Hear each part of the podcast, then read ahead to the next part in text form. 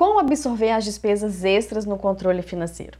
No nosso mês, nós temos as despesas normais, básicas: água, luz, alimentação, lazer. Só que nós também temos algumas despesas que não são mensais. Elas acontecem uma vez ao ano ou até mais de uma vez. Porém, não é todo mês. Não tem um boleto dessas despesas todos os meses. E aí? Como absorver as despesas extras no controle financeiro? Vamos aprender?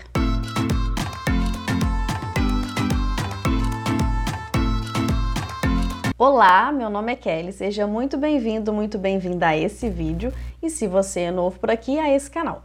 Por aqui nós falamos sobre educação financeira, ou seja, desde as dívidas, a organização, a parte comportamental, que é muito importante, até os investimentos. Então já se inscreve no canal, deixe o seu like, ative as notificações para se tornar uma pessoa educada financeiramente. Você vai ver que algumas dessas despesas extras têm valores altos supondo que seja 500 reais. Pensa, do nada, no seu mês normal, todo certinho, todo contadinho, aparece uma despesa de 500 reais.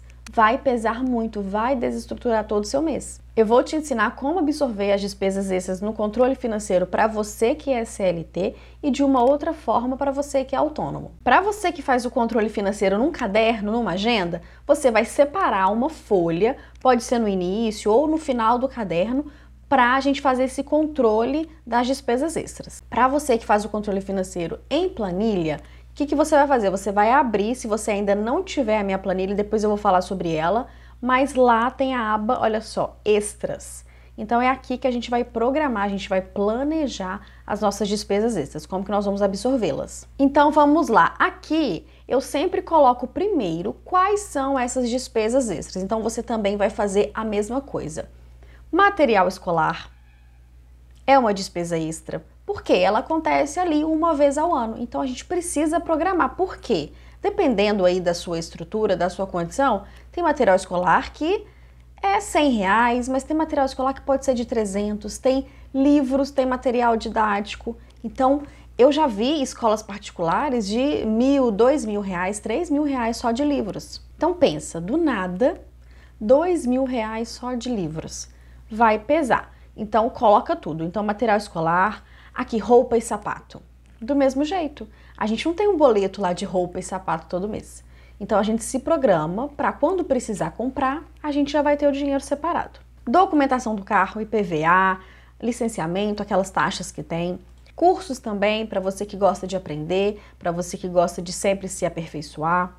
IPTU, festividades no fim de ano, farmácia, esses gastos que a gente tem ao longo do ano com farmácia, médico. Se você não tem plano de saúde, então você tem algumas consultas que você faz ao longo do ano, então a gente também separa essas despesas. Ou então, você também que tem um plano de saúde, mas você consulta com um médico específico, por exemplo, e o seu plano não cobre essa, não vai cobrir essa consulta. Então você também se prepara para é, quando tiver essa despesa. Presentes para pessoas próximas. É, vamos pensar mais alguns aqui. É, quem paga, por exemplo, CREA, CRM, é, CRT, mais o que? O que que para aí agora e pensa qual despesa que você tem ao longo do ano que acontece uma ou duas vezes, aleatório, que a gente não colocou aqui. Então você vai colocar. E é claro, os valores. Mesmo que você não tenha um valor certo, a maioria que não vai ter um valor certinho, mas você estipula pelo pela sua experiência, a quanto que você pagou da última vez, você pega uma referência. Por exemplo, material escolar, vamos supor então que seja, sei lá, 200 reais. Roupa e sapato, você pode colocar é, mil. Aí aqui eu gosto de separar, por exemplo, é, 500 reais para roupa de inverno, 500 reais para roupa de verão. Documentação do carro quanto que você pagou da última vez? Ah, sei lá, 600 reais. E aí você vai, revisão do carro, vou colocar aqui mil, entende? Então você vai estipular os valores para todos eles. Então pronto, feito isso, você já tem um conhecimento de quais despesas extras você tem ao longo do ano. Aqui logo abaixo, olha só, a gente vai fazer o planejamento dessas despesas extras. Então eu vou começar primeiro com quem é CLT. Então, quem é CLT vai me acompanhar aqui. E depois eu vou mostrar para quem é autônomo. Para você que é CLT, O que, que acontece? Você tem ao longo do ano algumas rendas extras, algumas rendas pontuais que acontecem.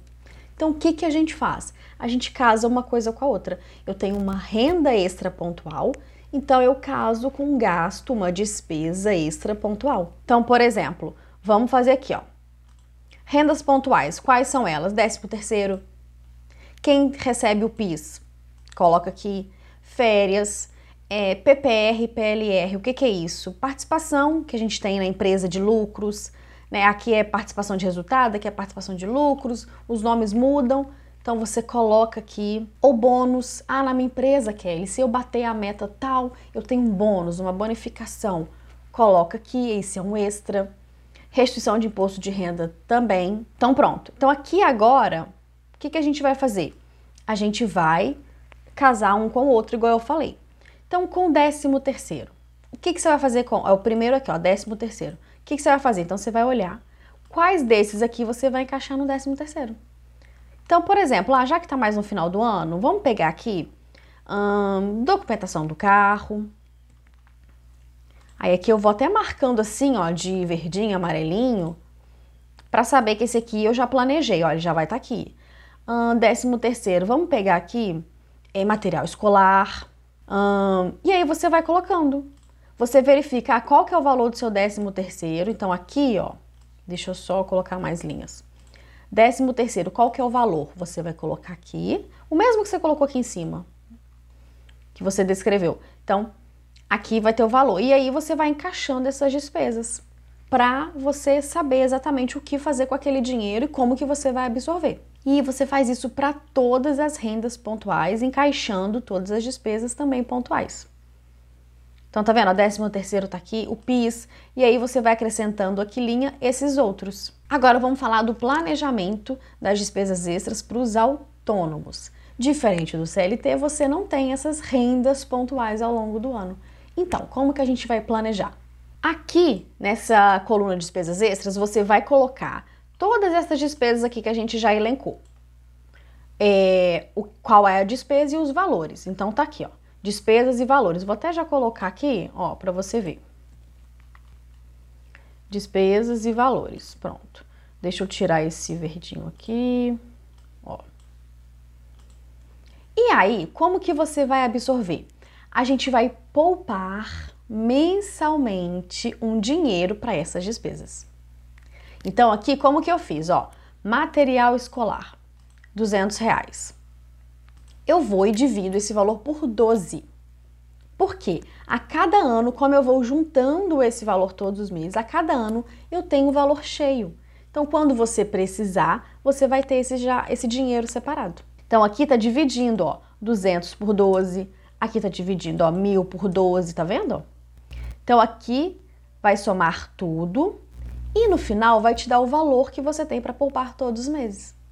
Então, lá no seu controle financeiro do mês, vai ter uma linha, tem lá as despesas normais que você já aprendeu. Então, vai ter uma linha escrito assim: despesas extras. E aí vai ter esse valor 233,33. Esse conteúdo, aliás, todos os conteúdos que eu posto aqui em vídeo no YouTube, eu também coloco lá no meu blog, kellyribeirofinanças.com.br, para você que não conhece. Eu gosto de distribuir em todos esses locais, porque tem gente que gosta de assistir em vídeo, tem gente que prefere lendo num blog, tem também no meu podcast, então tem em todas as plataformas. Então lá você vai conseguir pegar essa planilha, a planilha do controle financeiro para já facilitar, como já tem um modelo, já está tudo salvo, é só você atualizar e colocar em prática, então fica mais fácil. Agora, se você já quiser, no momento que você está assistindo esse vídeo, você me manda lá no meu Instagram, Kelly Ribeiro Finanças também, me solicitando ou então deixa aqui nos comentários o seu e-mail, que aí eu te envio. Pronto, agora você sabe como absorver as despesas extras no controle financeiro para não passar mais aperto quando elas aparecerem. Se ficar alguma dúvida específica, deixa aqui para mim também nos comentários. Se esse vídeo fez sentido para você, deixa um like para mim, se inscreve no canal e me segue lá no Instagram. Não esquece de compartilhar esse vídeo com a família, com os amigos, eles precisam saber disso. Não sejam egoístas. Até o próximo vídeo. Tchau!